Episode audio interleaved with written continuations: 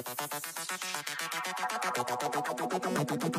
Bienvenidos a Cifras y Datos, el podcast del Ministerio de Energía y Minas, con la última información que marcará la agenda económica y financiera de la semana. En esta oportunidad nos encontramos con el director general de Eficiencia Energética del Ministerio, el ingeniero Walter Carrasco Chacón, con quien vamos a hablar de un tema que nos preocupa a todos como ciudadanos responsables, como es la movilidad eléctrica. Ingeniero Carrasco, eh, bienvenido a Cifras y Datos. Lo primero que quisiera que nos comentara es cómo nace. Tenemos entendido que esto es a raíz de un decreto supremo del mes de agosto. Así es, eh, ¿qué tal Gastón? Efectivamente, la promoción de la movilidad eléctrica hemos empezado ya desde el año pasado, justamente con la publicación del decreto supremo 022-2020, que refirió justamente los lineamientos referidos a la infraestructura de carga de la movilidad eléctrica. Esto es la primera parte que nosotros hemos impulsado para luego dar parte a otro reglamento que estamos trabajando en la actualidad, que es justamente un reglamento técnico sobre la infraestructura de carga para vehículos eléctricos. Ese es un tema importante del que quería hablar, ingeniero, la infraestructura de carga.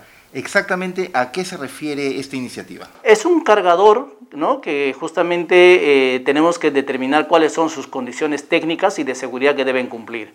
Entonces, es lo que nosotros ahorita estamos trabajando. Es un reglamento técnico, como dice, netamente técnico, donde tiene que hablar de lo que es la parte de seguridad, la parte medioambiental, cómo debe estar instalado, cuál es su sistema de producción de tierra, la seguridad que se debe tener para las personas, etcétera, etcétera. Entonces, es un reglamento extenso porque también se está poniendo dentro del reglamento la parte de lo que son las propias normativas que la regulan, ¿no? Y esto está siendo elaborado por un consultor internacional, porque básicamente es de Chile, que tiene ya más experiencia en esto. Al margen de ello, hemos hecho nosotros para seguir promocionando la movilidad eléctrica unas expresiones de interés referido a lo que viene a ser una propia infraestructura de carga y una sesión en uso de un vehículo para ser instalados en este ministerio. Esto es muy importante. Ahora, en base a toda esta iniciativa, veníamos eh, conversando en anteriores oportunidades sobre el proyecto NAMAS de energía, que es además una iniciativa, le comentamos al público de cifras y datos, que viene aparejado con la participación de las Naciones Unidas. Así es, lo que pasa es que nosotros estamos desarrollando el decreto o este reglamento técnico de instalación y operación trabajando con el proyecto NAMAS.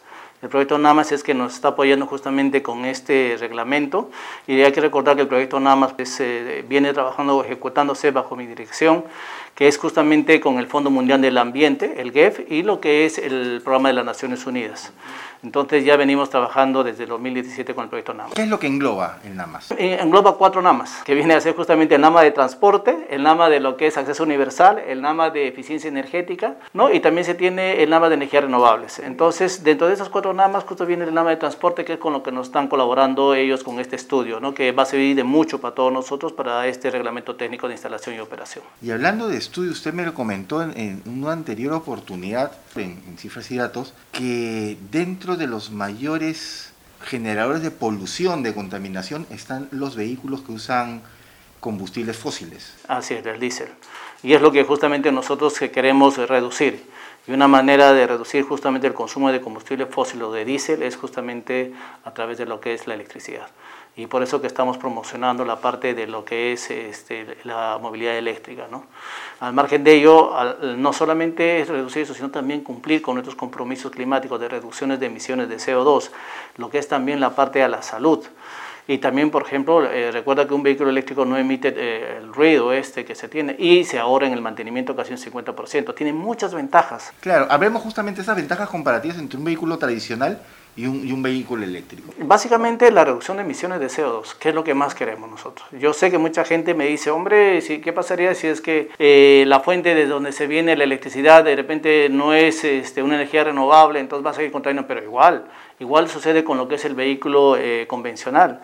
Entonces la intención es que justamente vayamos desde, la, desde el lado del usuario reduciendo estas emisiones y justamente una buena opción es esto de la movilidad eléctrica. ¿no? Y, y además nos compromete de, esto, de este tema de disminuir la, eh, nuestra huella de carbono, que, que el Perú además es, es, un país que toma muy en serio este, este tema. Ahora, es, tenemos estas metas ya además fijadas por, por decreto supremo, ¿qué, qué nos impulsan a, a promover estas iniciativas? Eh, básicamente, como te comenté, es cumplir con nuestras metas internacionales, la reducción de emisiones de CO2 y sobre todo también la salud. Recuerda que la salud, la contaminación, porque no solamente eh, los gases del, del, vehículo emiten CO2, emiten otro tipo de contaminantes que también dañan a la salud. Entonces también promocionar todo ello de que se pueda pues, reducir y no afectar a la salud. Y mucho más ahora que estamos en pandemia, la idea es no contaminarnos más. ¿no? Para ir cerrando este episodio de cifras y datos, ¿cuál sería la principal razón por la que se debería ir transitando ya hacia vehículos de matriz eléctrica? Mira, en principio ya es hora de que nosotros también diversifiquemos nuestra matriz energética y es ya eh, tiempo de estar a la vanguardia. Mucha gente dice que si, todavía no estamos implementando otros que todavía no estamos bien desarrollados, caso de energía renovable, caso de lo que es, por ejemplo, las mismas este, fuentes eh, fósiles que no le hemos dado la aplicación, entre comillas, pero la intención es ya mudar a lo que es prácticamente algo más, más natural más saludable y sobre todo este, que pueda contribuir, como vuelvo a reiterar, en la salud del, del, del usuario de pie. ¿no?